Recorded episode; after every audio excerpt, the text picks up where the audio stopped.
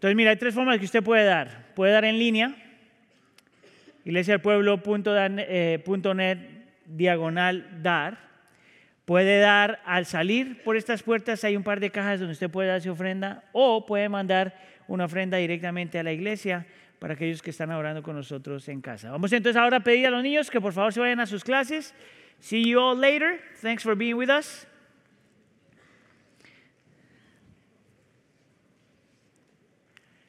Muy bien.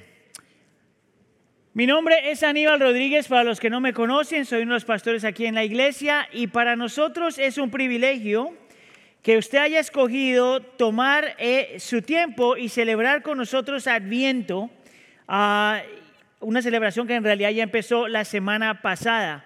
O sea, que ya está usted, sea parte de nuestra congregación, está aquí con nosotros presencialmente o está orando con nosotros en casa, a través de eh, estar en línea, todos sean bienvenidos a la iglesia del pueblo otra vez. Estamos empezando, estamos en la segunda semana de nuestra serie de Adviento y lo que estamos haciendo es mirando una sección de la escritura ah, que el profeta Isaías escribió. Esto es Isaías capítulo 9. Y es una sección que habla acerca de todo esto. ¿Por qué el Señor Jesús tenía que venir? ¿Por qué entró a este mundo? ¿Por qué vino a hacer lo que vino a hacer?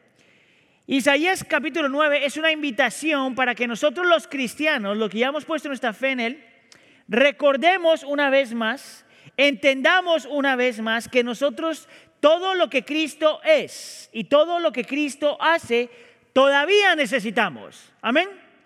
Que usted no necesitaba a Jesús solamente cuando se convirtió y ya tiene que pasar algo más pero que usted necesita, necesitaba a Jesús antes de convertirse, cuando se convierte y para seguir creciendo en su cristianismo, para crecer nuestro entendimiento de quién Él es, para crecer eh, en nuestro entendimiento de lo que Él ya logró y para crecer en nuestro entendimiento de quiénes somos en Él. Entonces, si usted es creyente, no importa cuántos años usted haya escuchado estos temas, todavía los necesita escuchar.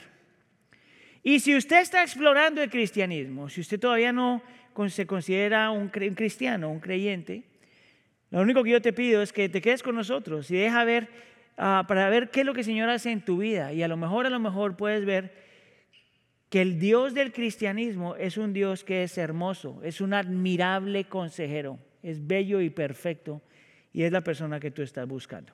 Amén. Vamos entonces a ponernos de pie para la lectura de la escritura. Vamos a leer Isaías capítulo 9, de los versículos 1 al 3 y luego versículos 6 al 7. Si tiene su Biblia, por favor vaya ahí. Si no tiene su Biblia, prenda su, lo que tenga ahí o si no, vamos a leer los pasajes eh, en la pantalla. Si está aquí todavía conmigo, diga, aquí estoy. La escritura del Señor dice así. Pero no habrá más melancolía para, para la que estaba en angustia como en tiempos pasados, él trató con desprecio a la tierra de Zabulón y a la tierra de Neftalí, pero después lo hará gloriosa por el, la hará gloriosa por el camino del mar al otro lado del Jordán, Galilea de los gentiles. El pueblo que andaba en tinieblas ha visto gran luz. A los que habitaban en tierra de sombra de muerte, la luz ha resplandecido sobre ellos. Multiplicaste la nación, aumentaste la alegría, se alegran en tu presencia como la alegría de la cosecha, como se regocijan los hombres cuando se reparten el botín. Vamos a leer el versículo 6, solamente el versículo 6 juntos.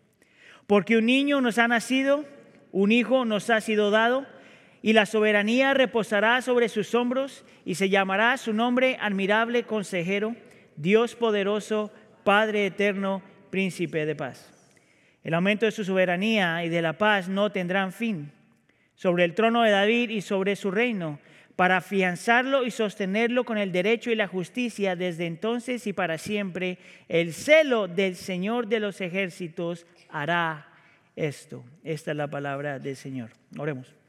Señor, te pedimos que por favor tú nos hables esta mañana o esta tarde ya. Pedimos, Señor, que tú, Señor, reveles nuestra necesidad de ti, aunque seamos cristianos. Pedimos, Señor, por la presencia y ministerio del Espíritu Santo, que ilumine nuestra mente, mueva nuestros afectos y afecte nuestra voluntad. Señor, queremos conocerte más, abrazarte más, adorarte más, rendiéndose a ti más. Ayúdanos, Señor, a hacer eso por medio de la proclamación de tu palabra. Y te pedimos todo esto en nombre de tu Hijo Jesús. Y la iglesia dice, se puede sentar. Lo que estamos haciendo a lo largo de esta serie es tomando frases o declaraciones que nos dicen algo acerca de la Navidad. La semana pasada, la frase que yo utilicé es que el mensaje de la Navidad es el mensaje más ofensivo y a la misma vez más hermoso que nunca se ha proclamado. Que la Navidad es cerca de ser, es un mensaje ofensivo y a la misma vez hermoso o admirable. La declaración que estoy haciendo esta semana es, la Navidad es acerca, déjeme se la pongo en la pantalla, la Navidad es acerca del admirable consejero de verdades y lágrimas. En otras palabras, que cuando hablamos de Cristo Jesús, estamos hablando de aquel que la Biblia llama como admirable consejero, que es el admirable consejero de verdades, que habla verdades y lágrimas. Mira, yo he descubierto una cosa en nosotros los seres humanos, y más los creyentes, nosotros por lo general nos dividimos en una de estas dos categorías. Algunos de nosotros somos más, estamos en la categoría de decir la verdad. Y utilizamos frases como, yo siempre te voy a decir la verdad, ¿verdad? Yo tengo que decir lo que yo tengo que decir porque es la verdad. Y por otro lado, están aquellos que dirían, están más en el área de las lágrimas, de la compasión. Hay gente que entonces se toma el tiempo de entender y siente con los demás. ¿Ok? Simplemente para saber dónde estamos como iglesia, ¿cuántos de ustedes se consideran a sí mismos más a gente de verdades? Levanten la mano, de decir la verdad. ¿Solo como cinco de ustedes? Ok, entonces me asumo que todos los demás son gente de lágrimas, de compasión. Levanten la mano. No puede ser. Aquí hay gente que no cabe en ninguna de esas dos categorías. Vamos a hacer otra vez. ¿Cuántos de ustedes son más gente de decir la verdad? Levanten la mano. Ustedes son la gente que les gusta arreglar la gente. Ese es un problema. ¿Cuántos de ustedes son gente más de lágrimas o, de llorar con la gente, gente de compasión? Levanten la mano.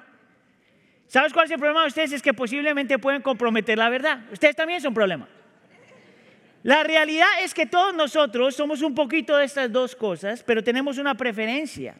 Y es por eso que ninguno de nosotros califica para ser el admirable consejero solamente Cristo Jesús, aquel en el que tú encuentras que es una persona que siempre dice la verdad, pero a la misma vez sabe llorar. La primera pregunta que vamos a hacer entonces es esto. ¿Por qué Cristo se llama el admirable consejero? Mire, yo no sé si usted ha estado en una, consejería antes, ya sea una consejería clínica o una consejería eh, ah, pastoral. No importa, o a lo mejor los dos. No importa en qué clase de consejería tú has estado, hay una cosa que, es segura, que es segura sin importar qué clase de consejería has sido. Es que si antes de ir a la consejería, tú no estás convencido que tienes un problema, el ir a la consejería no hace nada por ti. Déjame se lo digo otra vez, porque como pastores nosotros aprendemos esto todo el tiempo. Si tú no estás convencido de que hay algo dañado dentro de ti. Cuando tú vas al consejero, no importa lo que el consejero diga, no te va a ayudar. Porque la condición para poder ser ayudados es reconocer que hay algo dañado en ti. Amén. Ahora, lo interesante de este texto es que nos empieza convenciendo y explicando que todos nosotros tenemos algo dañado dentro de nosotros.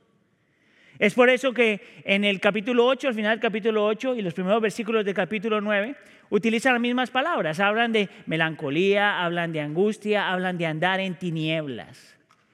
Y estas son palabras que el Señor utiliza por medio del profeta Isaías para decirle al pueblo de Dios que ellos tienen, que están emocionalmente quebrantados por dentro, que están eh, espiritualmente quebrantados por dentro, que hay algo que no está bien cuando nos alejamos del Señor o cuando pretendemos que el Señor no existe o cuando vivimos con el Señor pero solo de una forma religiosa o solamente cuando ves al Señor como alguien que te da pero no como tu Dios.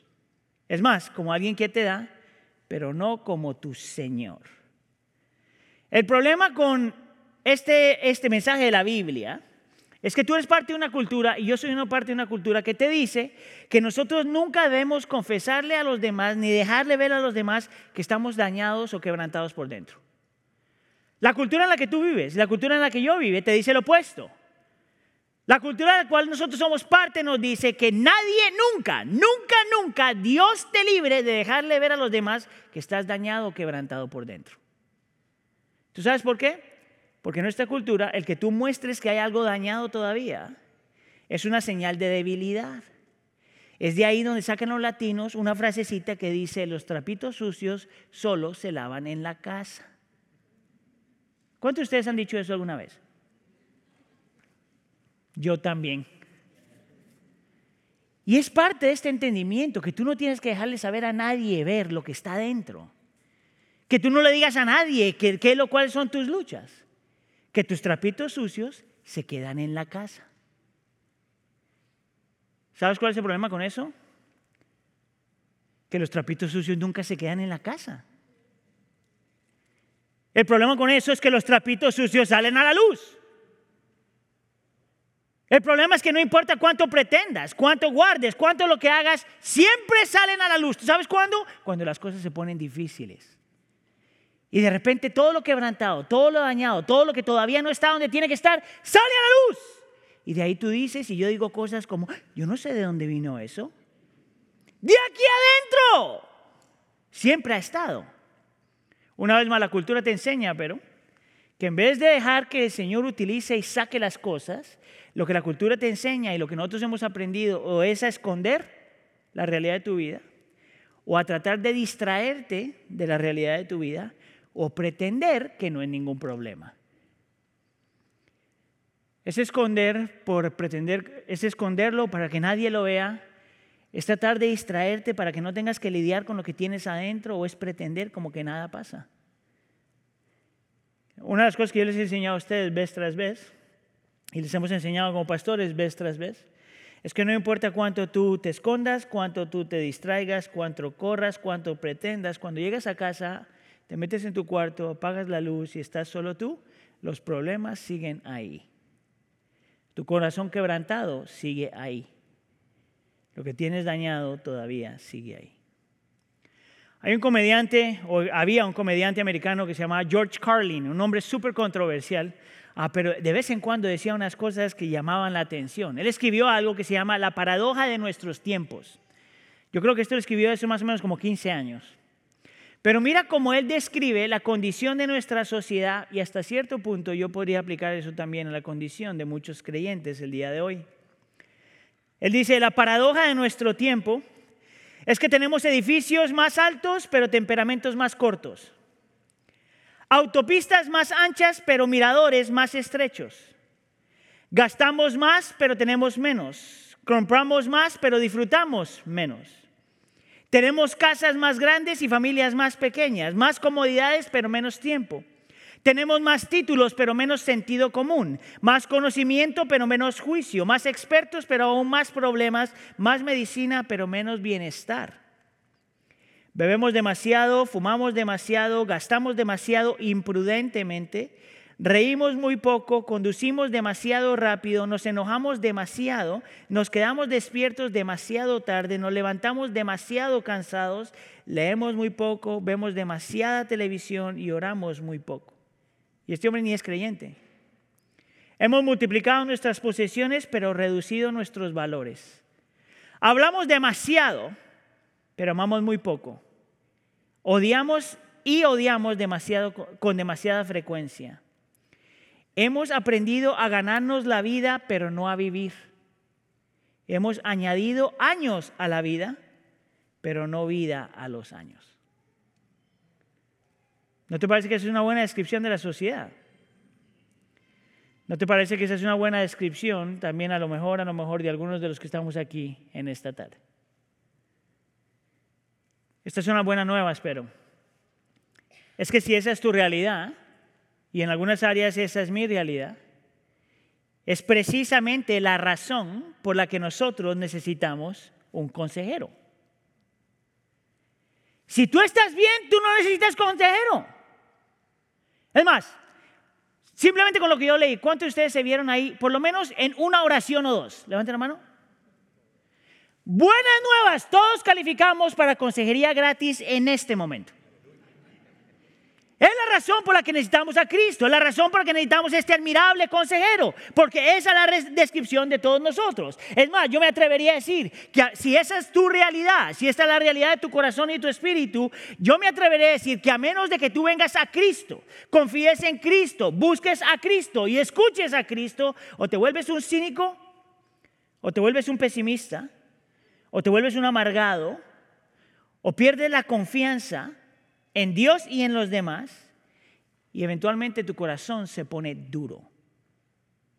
Alguien ha dicho que cuando eso pasa pierdes tu humanidad. Es como cuando alguien dice, ya no siento nada. Y esa es una descripción de alguien que está perdiendo su humanidad. Pero si tú estás experimentando lo que significa vivir en un mundo caído, melancolía, angustia, miedo, vivir en sombra de muerte, si lo puedes reconocer, entonces la necesidad de un consejero es extremadamente importante. Amén. Y si lo puedes reconocer, entonces calificas para que Dios, en Cristo Jesús, sea tu admirable consejero. Es por eso que en la Navidad se tiene que hablar de este niño que nos ha nacido. Nos ha nacido. De este hijo que se nos ha sido dado, aquel que es llamado el admirable consejero. Ahora, si usted notó cuando estábamos leyendo el texto y aquí en este pasaje, al Señor se le dan dos nombres por nombre. ¿Notó? Admirable consejero, Dios poderoso, Padre eterno, príncipe de paz. Eso es un nombre con dos nombres. Es una combinación de dos nombres que en realidad son un nombre. Y los eruditos, por ejemplo, que, ah, eh, cuando miran estos pasajes, ah, nos muestran que la, la, razón por la que el profeta Isaías utiliza estos diferentes nombres, que son dos nombres, es para mostrarnos que Cristo Jesús es 100% Dios y 100% hombre en cada uno de los nombres. Porque 100%, Dios, Cristo es admirable. Pero porque también es hombre, puede ser consejero. Porque Dios es 100, Cristo es 100% Dios, es poderoso, es Dios, pero como hombre también es poderoso. Es Padre eterno, príncipe de paz. Entonces cuando hablamos de Cristo Jesús como el admirable consejero, estamos hablando de un consejero que es mejor que cualquier otro consejero, que es el consejero que es mejor que cualquier otro pastor, que es mejor que cualquier otro psicólogo o terapeuta, que es mejor que cualquier persona. ¿Por qué? Porque es Dios y es hombre. 100% Dios, 100% hombre, y que cuando Cristo te habla como hombre, te habla como Dios por medio de un hombre. No es cualquier consejero. Es por eso que nosotros tenemos que entender qué significa cuando la Biblia dice que Cristo es admirable, qué significa cuando la Biblia dice que Cristo es consejero. Admirable significa que es sobrenatural, y obra sobrenaturalmente. Es por eso que es un Dios de milagros. Que Cristo es sobrenatural, Dios, y obra sobrenaturalmente lo que Dios haría. Y es un, es un Dios de milagros. Y a la vez te dice que es consejero, porque es un Dios divino, es Dios ser divino, que te da un consejo sabio. Y es un maestro que viene de eh, un, un, maestro que está mezclado con su divinidad y es el Dios que te muestra planes y ejecuta planes como Dios lo haría. No es cualquier consejero. Por lo tanto, Cristo califica para ser el consejero de consejeros, el mejor consejero. Es bien interesante, cuando tú miras el Nuevo Testamento, escucha acá, cuando habla de Cristo Jesús como consejero, utiliza una, una palabra en original que es bien interesante Ah, es parácletos. Parácletos se divide en dos, paracletos. Para significa una persona que se para a la par tuya, una persona que siempre está contigo, para. Cletos es una persona que te habla o te grita al oído. Mire, yo cuando estudié eso entendí por qué es que yo subo la voz cada vez que estoy predicando. Porque le aprendí a mi Salvador, ¿verdad? Y la idea es que Cristo Jesús, en parte de su ministerio, es separa la par tuya, camina contigo, va contigo y te está diciendo constantemente lo que necesitas escuchar. Constantemente lo que necesitas escuchar. Ahora, si eso es verdad y lo es porque la escritura la muestra, entonces las implicaciones son infinitas. Te voy a dar algunas de ellas. Si Cristo es el admirable consejero y es completamente Dios y completamente hombre, cuando Cristo habla, porque es sobrenatural, algo sobrenatural pasa en tu corazón. Aunque lo veas, aunque no lo veas, aunque lo sientas y no lo sientas. Cada que Cristo habla, cada que su palabra es predicada, cada que tú lees su palabra, aunque lo veas o no lo veas, lo sientas o no lo sientas, Dios está obrando sobrenaturalmente dentro de ti. El mismo Dios que al principio de la creación habla y todo se crea, es el mismo Dios que vemos en Cristo Jesús que habla y algo pasa. Escuche acá. Si usted lee los evangelios, es la razón por la que tú ves, por ejemplo, a Cristo hablándole a la tormenta. Y la tormenta se apacigua. ¿Tú te acuerdas algunos años atrás cuando iba a venir un huracán? Y en la televisión había un montón de pastores que se paraban en la tormenta a mandarle a la tormenta que se alejara. ¿Tú sabes qué pasó con esos pastores? La tormenta les cayó encima. Porque no tienen esa autoridad. Pero Cristo no importa si declaran lo que declaran. Yo declaro que la te llevó encima. Solamente Cristo tiene la autoridad de hablar y la naturaleza se somete. Solo Cristo tiene la autoridad de decirle a un enfermo, levántate. Solamente Cristo tiene la capacidad de decirle a un demonio, salte y se sale. ¿Tú sabes lo que pasa cuando la gente trata de hacer algo con una autoridad que no tiene? ¿Se acuerdan unos evangelios? Cuando alguien trata de sacarle un demonio, es como triste pero chistoso al mismo tiempo. Trata de sacarle un demonio a alguien y el demonio dice, yo conozco a Cristo y a Pablo, pero a ti no te conozco. Y ¡pum! que se le salta encima y el tipo sale corriendo. Desnudo, creo que era. Pero Cristo habla y todo se somete a Él. Por lo tanto, cuando Cristo te habla, viene con un poder sobrenatural. Hay un poder sobrenatural en leer la Biblia, estudiar la Biblia, aplicar la Biblia, predicar la Biblia. Si Dios, si Cristo es el admirable consejero y es completamente Dios y completamente hombre, Él sabe qué decir, cuándo decirlo y cómo decirlo. En todo momento. Perfección divina. Si Cristo Jesús es admirable consejero y es completamente Dios y completamente hombre, la sabiduría que Él imparte no viene de, su experiencia o, o, de la investigación que llevó a cabo, ni la acumulación de información, así es como nosotros adquirimos, adquirimos sabiduría, la sabiduría viene de saber que este admirable consejero es el mismo Dios que es omnipotente, que todo lo puede hacer. Es el mismo Dios que es omnisciente, que todo lo sabe. El mismo Dios que es eterno, que siempre ha existido. El mismo Dios que es perfecto y sabio. Sabe cómo trabaja todo, en el tiempo como tiene que trabajar y de la forma que tiene que trabajar. Los consejos del Señor no son cualquier consejo. Si Cristo es un admirable consejero, entonces lo que Cristo dice tú necesitas escuchar en todo momento. Necesitas escucharlo aunque ya sepas lo que te va a decir. No importa cuántas veces tú leas el mismo pasaje, todavía lo necesitas escuchar. Cristo siempre te va a decir no solamente lo que ya conoces y necesitas escuchar, sino te va a mostrar lo que tú todavía no sabes de ti, que todavía necesitas descubrir. Es el mismo Cristo que como un admirable consejero te va a decir cosas que tú ni siquiera te esperabas, pero que necesitas escuchar. Y ese mismo Dios que te va a mostrar y te va a hablar acerca de aquellas cosas que tú pretendes que no están ahí. ¿Te acuerdas como te dije la semana pasada que yo todavía no he encontrado ningún hombre que cometa adulterio y que diga, ay, tú no eres mi esposa? Yo todavía no encuentro ese. Yo todavía no encuentro una persona que es egoísta y diga, yo no soy egoísta. Claro que sabes que eres egoísta. Yo todavía no encuentro una persona que mienta y diga, ¿estaba mintiendo? Todos sabemos cuando estamos mintiendo.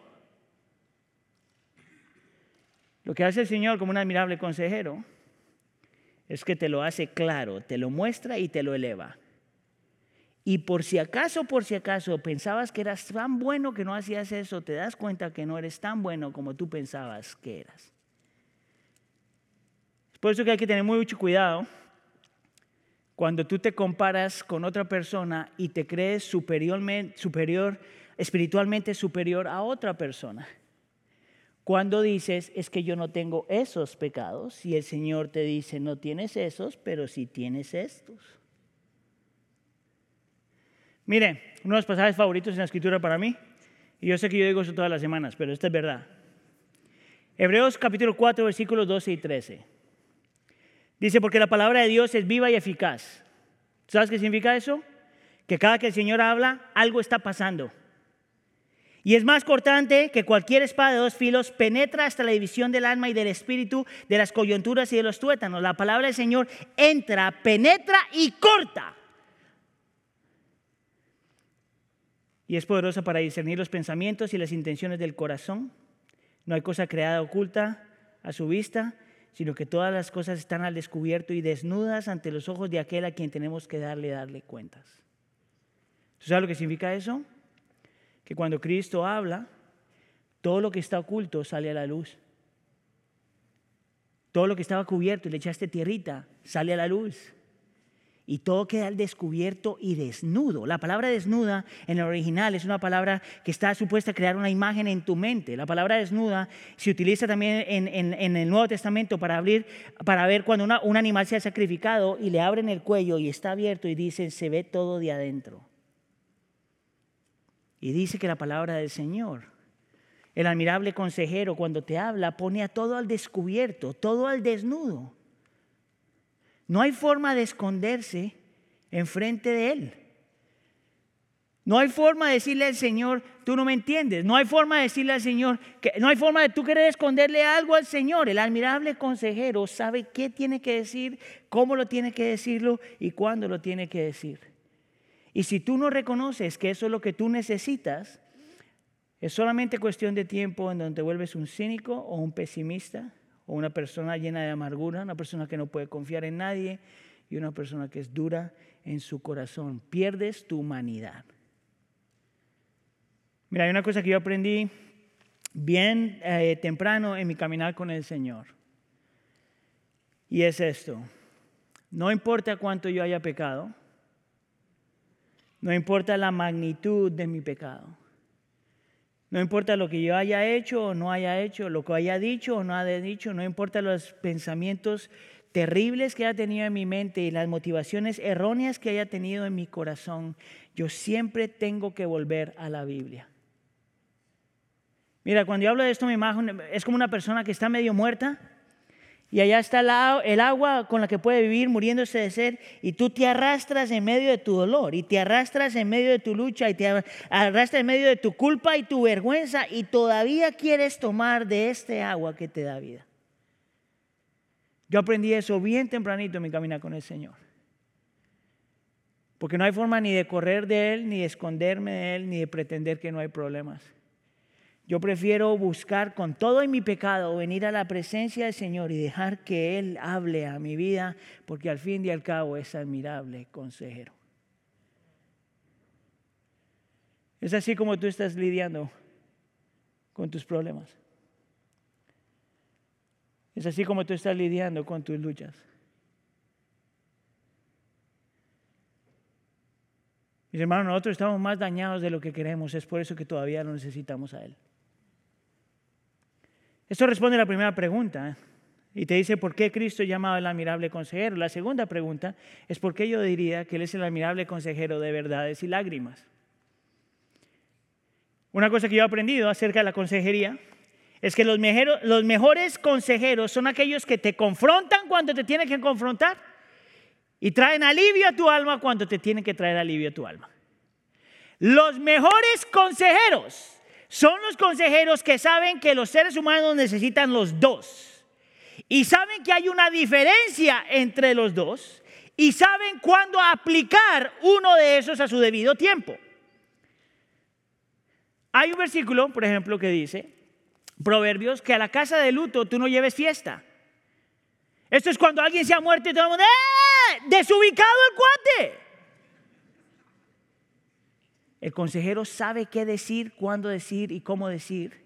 Y el consejero sabe cuándo traer alguna clase de alivio al alma. Ahora, esto es lo interesante. En el Antiguo Testamento, cuando habla de los líderes, líderes de Israel, habían tres, principalmente tres categorías de líderes. aquellos que eran los profetas, los profetas, los reyes y los sacerdotes. El rey era la persona que el Señor escogía para liderar al pueblo de Dios. El profeta era la persona que le representaba a Dios frente al pueblo, la voz de Dios al pueblo. Y el sacerdote era una persona que representaba al pueblo ante Dios. Esta era la persona que hacía los sacrificios para el perdón de los pecados del pueblo. Esta era la persona que representaba y, uh, y, ¿cómo se llama? Intervenía por el pueblo. Esta era la persona, estos sacerdotes, eran las personas que entendían al pueblo, porque él mismo era pecador, sabía lo que significaba ser un ser humano y entonces estaban ahí para ayudar. Lo interesante es que cuando tú llegas al Nuevo Testamento, te dice que todos esos tres dejaron de existir o cesaron porque Cristo Jesús lo, reemplaza a todos y ahora Él es el verdadero profeta, el verdadero sacerdote y el verdadero rey. La próxima semana vamos a hablar de lo que significa Cristo como verdadero rey, porque estamos hablando de, que Él es rey. Hoy vamos a mirar cómo el admirable consejero, Cristo Jesús, eh, llena o cumple la profecía de que Él es profeta y sacerdote al mismo tiempo. Porque Cristo tiene la habilidad, siendo Dios, de confrontarte y traer alivio a tu alma cuando lo necesitas. Porque Cristo Jesús, como admirable consejero, tiene, porque es Dios, sabe qué decir, cómo decirlo y cuándo decirlo, cuando tú lo necesitas y como nadie más lo puede hacer. Yo entonces te quiero mostrar dos pasajes que te muestran a Cristo Jesús como profeta y sacerdote. Déjame te muestro el sacerdote primero. Esto viene de Hebreos capítulo 4. Y mira que te muestra eh, a Cristo como el consejero de lágrimas, le llamo yo, el sacerdote. Dice uh, Hebreos capítulo 4, versículo 15. Porque no tenemos un sumo sacerdote que no pueda compadecerse. Diga conmigo, compadecerse. Compadecerse de nuestras flaquezas, sino uno que ha sido tentado en todo como nosotros, pero sin pecado. Nótate que el texto te dice claramente que Cristo es el sumo sacerdote. No hay otro sacerdote como Él, que los sacerdotes del Antiguo, Testamento cesaron de existir, que Cristo los reemplazó a todos y que no hay nadie como Cristo como sacerdote. Donde yo quiero que tú estés meditando, quiero, quiero que meditemos un poquito, es en la palabra compadecerse. Mire, y en la definición en español, compadecerse muchas veces se traduce como, oh, me siento mal por ti. Ah, ah, ah, eso es compadecerse. Pero no en la Biblia. En la palabra compadecer significa algo mucho más profundo que lo que nosotros entendemos. Cuando Cristo Jesús se habla en el Nuevo Testamento como una persona que se compadece, es una persona que literalmente la traducción podría ser sufre contigo. No sufre por ti solamente, pero sufre contigo.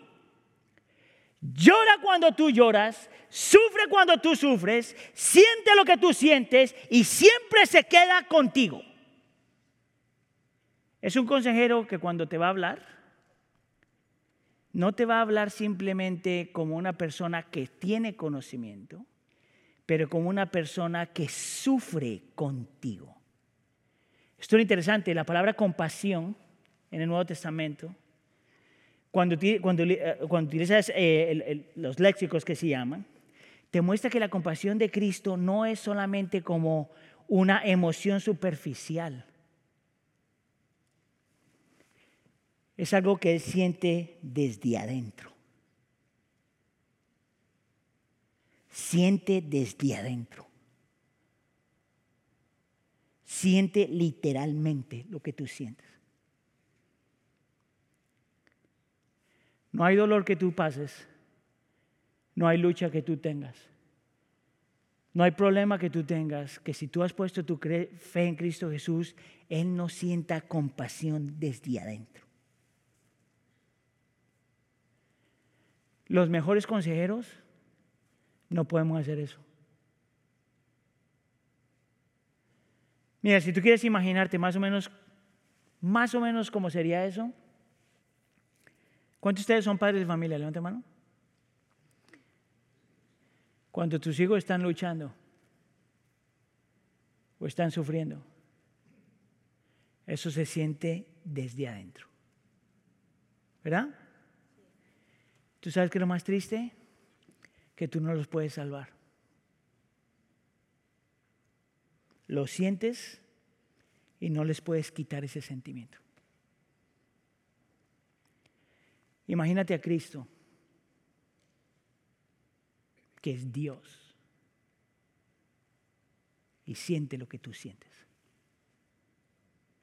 Llora cuando tú lloras, sufre cuando tú sufres. Es el único consejero que puede hacer eso. Es la única persona que puede hacer eso.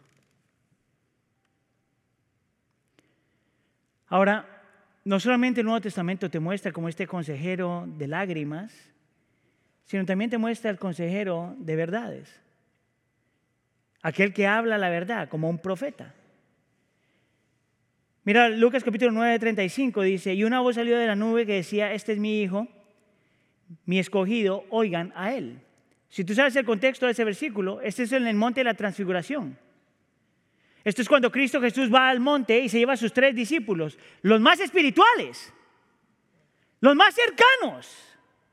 Se los lleva al monte y están orando y cuando están, cuando en el monte les apareció Elías y les desapareció Moisés. Y Pedro se aturde, que no sabe qué hacer, y les dice, les, hago, les hago una comidita.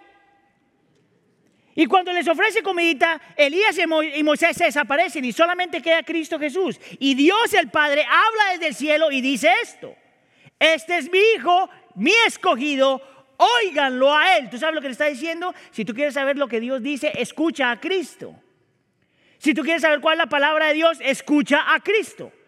Si tú quieres saber lo que Dios piensa, opina o dice, escucha a Cristo.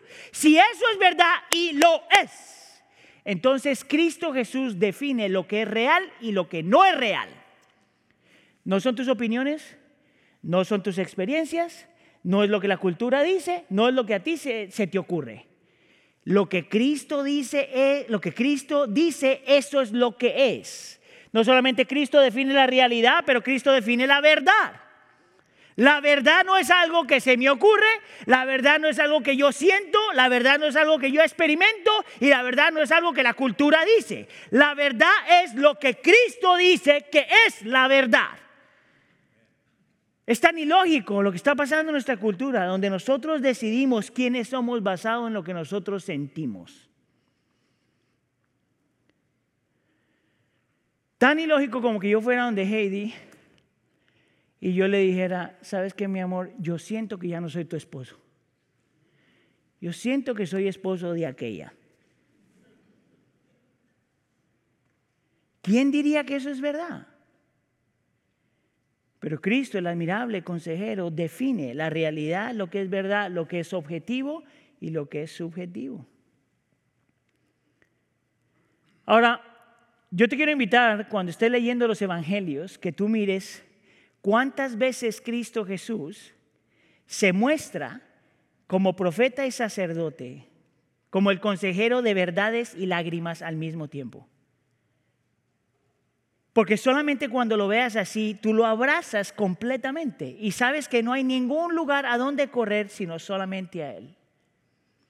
La mejor historia de esta se encuentra en la interacción que hubo entre Jesús y Marta y María, cuando su hermano Lázaro se muere estas dos hermanas se le mueren los hermanos y obviamente están experimentando melancolía y angustia y miedo, incertidumbre y todas estas cosas. Es normal experimentar todo eso cuando pierdes un ser querido.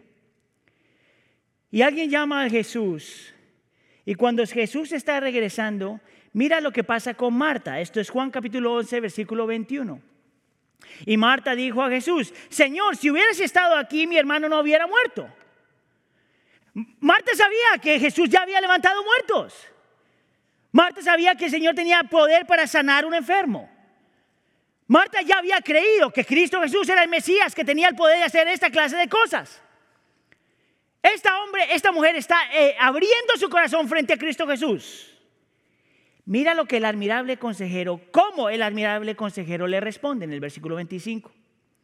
Jesús le contestó, yo soy la resurrección y la vida. El que cree en mí, aunque muera, vivirá. Y todo el que vive y cree en mí, no morirá jamás. Y le dice, ¿crees esto? ¿Tú sabes lo que Cristo Jesús está haciendo ahí? Le está recordando de una doctrina que ella ya creía. Le está enseñando verdad. Le está diciendo, yo sé que tu hermano se murió, pero recuerda que yo soy la resurrección y la vida, que yo tengo el poder de levantar un muerto, que yo he hecho milagros mayores que esto. ¿Crees en mí? Y alguien diría, uy, pero ¿por qué ponerse tan enojado? ¿Cómo es que Cristo no tiene compasión con esta mujer en medio de su dolor?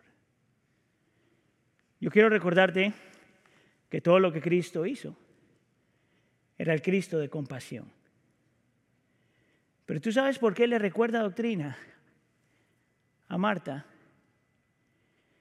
Porque él conocía lo que el corazón de Marta anhelaba y lo que el corazón de Marta necesitaba. Y lo que necesitaba en ese momento era verdad. Era verdad. Era doctrina. Era Biblia.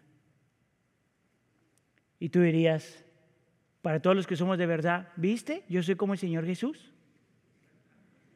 Lo interesante es que el Señor Jesús no para ahí. Porque cuando ve a María, su comportamiento es completamente diferente. Mira lo que pasa en el versículo 32, Juan capítulo 11. Dice, al llegar María donde estaba Jesús cuando lo vio, se arrojó a sus pies, se entendía llena de dolor y sufrimiento, diciendo, Señor, si hubieras estado aquí, mi hermano no, no habría muerto. ¿No habías escuchado ya eso antes? La misma frase de su hermana, palabra por palabra, exactamente lo mismo. Y todos los que estamos leyendo esto y escuchando, y dices, oh, espérate, espérate, le va a echar otra doctrina. Mira, mira, mira, mira, le va a decir la verdad, mira, mira, mira cómo le va a decir. Y mira lo que el Señor Jesús hace en el versículo 33. Y cuando Jesús la vio llorando, y a los judíos que vinieron con ella llorando también, se conmovió profundamente en el espíritu y se entristeció. Y el versículo 35 dice, Jesús lloró.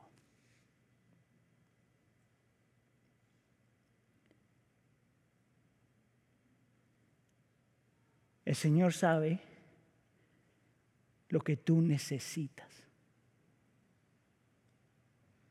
Y sabe cuando te tiene que dar verdad. Y sabe cuando simplemente tiene que estar contigo y llorar contigo. ¿Has estado alguna vez en un funeral?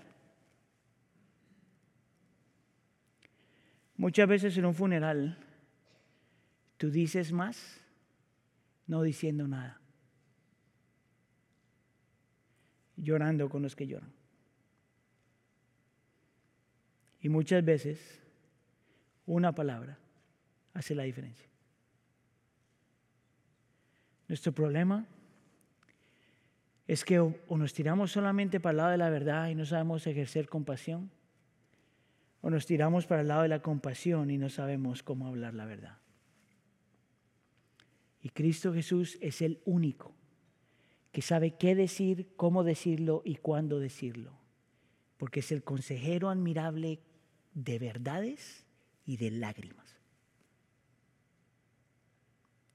En medio de tu lucha, en medio de tu dolor, en medio de tu pena, en medio de tu sufrimiento, en medio de tu, culpa y en medio de tu, de tu vergüenza.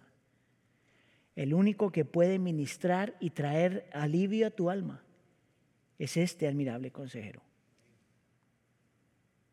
que sabe cuándo decirte lo que te tiene que decir y que sabe llorar contigo cuando tiene que llorar. Déjame hacer un paréntesis aquí, porque eso es lo que significa ser iglesia. Eso es lo que significa ser familia. Es cuando podemos hacer eso los unos con los otros. Hablar verdad cuando tenemos que hablar y llorar con los que lloran. Pero te acuerdas cuando yo te pregunté al principio cuántos ustedes son de verdad y cuántos ustedes son de lágrimas? Es por eso que nos, necesitamos los unos a los otros. Nadie es un experto en esto, solamente Cristo Jesús. La pregunta es esta. ¿De dónde los cristianos aprenden a ser personas de verdad y a ser personas de lágrimas? ¿De dónde salió eso?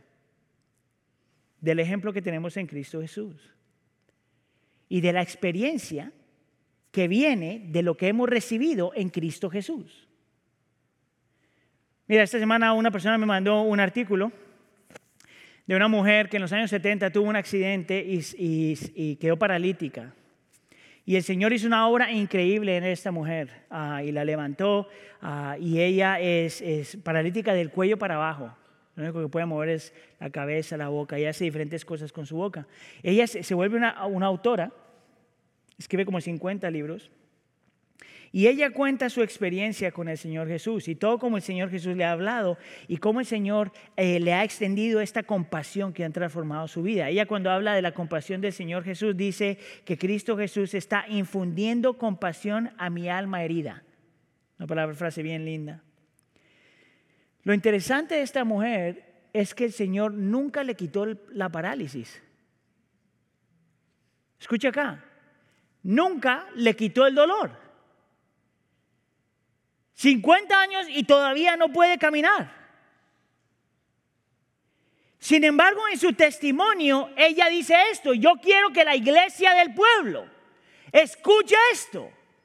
Ella dice, suena increíble, pero realmente preferiría estar en esta silla de ruedas conociendo a Jesús como lo conozco, a estar de pie sin Él.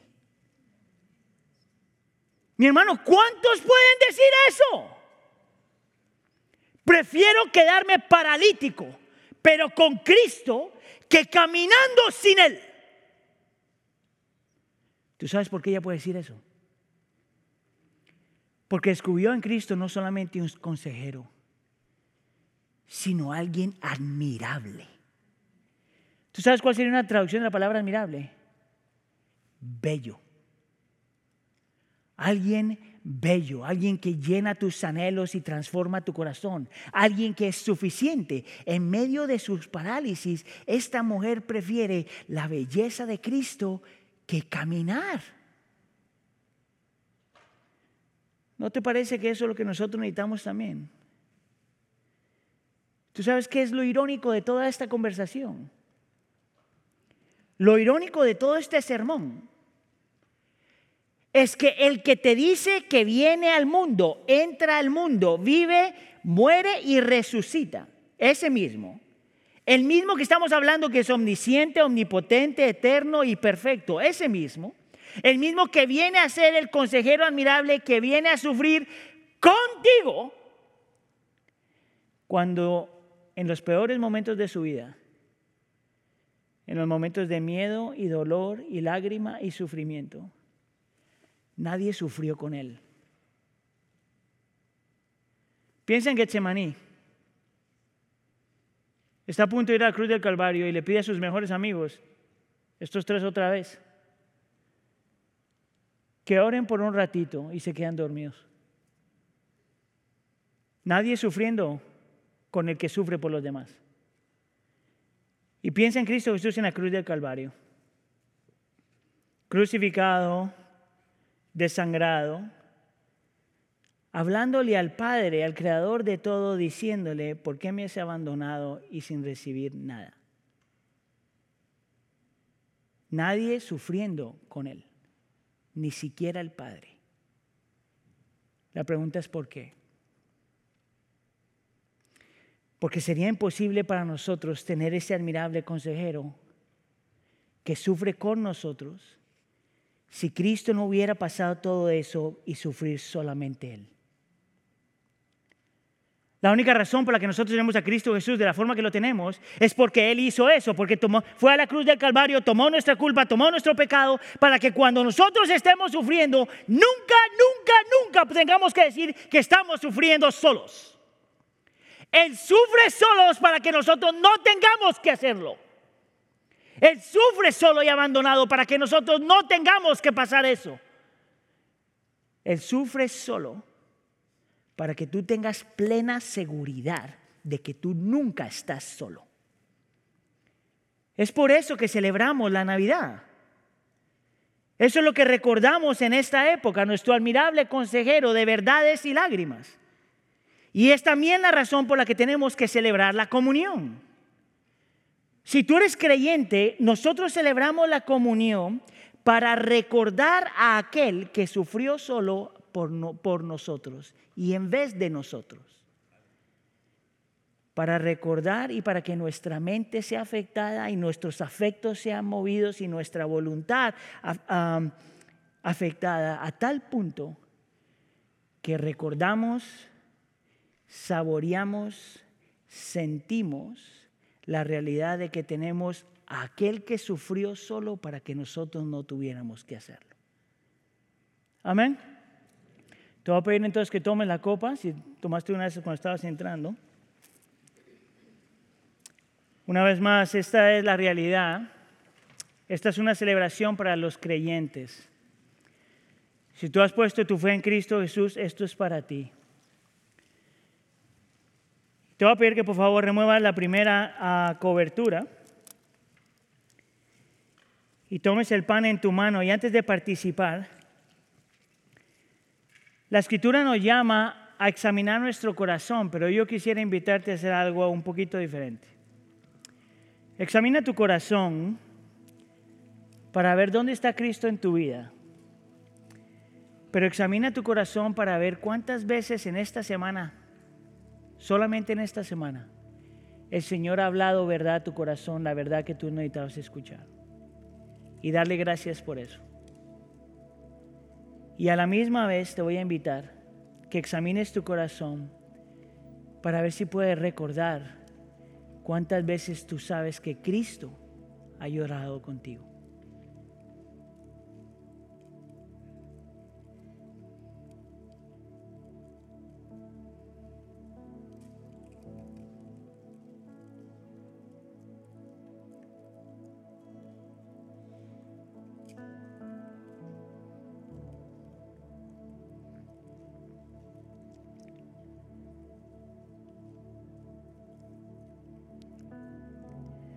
El Señor Jesús, en la noche que fue entregado, Él tomó el pan. Y después de dar gracias lo partió y dijo, este es mi cuerpo que es por ustedes. Hagan esto en memoria de mí. Podemos participar.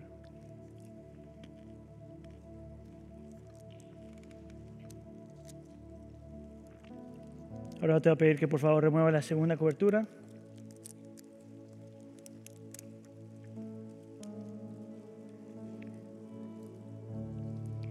Recuerdes que no solamente Cristo entregó su cuerpo, sino derramó su sangre. Y la escritura nos dice que de esta misma forma también tomó la copa después de haber cenado y dijo, esta copa es el nuevo pacto en mi sangre. Hagan esto cuantas veces la beban en memoria de mí. Pueden participar.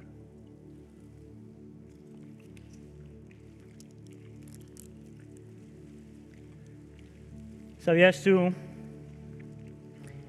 que la escritura nos da una tercera razón por qué nosotros tenemos que, o otra razón por la que tenemos que celebrar la Santa Cena. Te dice que cuando, dice que cuando comemos el pan y bebemos esta copa, estamos proclamando el día del Señor hasta que Él regrese. ¿Tú sabes qué significa eso? Que parte de la razón por la que nosotros celebramos la comunión es no solamente porque necesitamos reconocer y acordarnos de nuestro admirable consejero que sufrió por nosotros y sufre con nosotros, sino es una forma de nosotros acordarnos que Él seguirá haciendo eso, seguirá estando con nosotros, sufriendo con nosotros, hablando a nuestra vida hasta que Él regrese. Que nunca estaremos solos, que Él está comprometido con nosotros hasta que nos lleve a casa y que llegará un día, en el día del Señor, donde ya no habrá más melancolía, más dolor, más sufrimiento, más pena, más llanto. No habrá nada que nos pueda dañar a nosotros, ni adentro ni afuera. Y que disfrutaremos la presencia de nuestro admirable consejero sin interrupciones. Y que Él finalmente hará todas las cosas nuevas otra vez. En esta Navidad en Adviento, nosotros recordamos eso. Señor, te damos gracias por tu palabra. Gracias por ministrarnos, gracias por reconocer, ayudarnos a reconocer la lucha de nuestro corazón. Saber, Señor, que porque estamos quebrantados por dentro, dañados por dentro todavía, aún como creyentes, es la razón por la que necesitamos nuestro admirable consejero. Ayúdanos, Señor, a ser sensibles a tus verdades. Y ayúdanos, Señor, a abrazar tus lágrimas.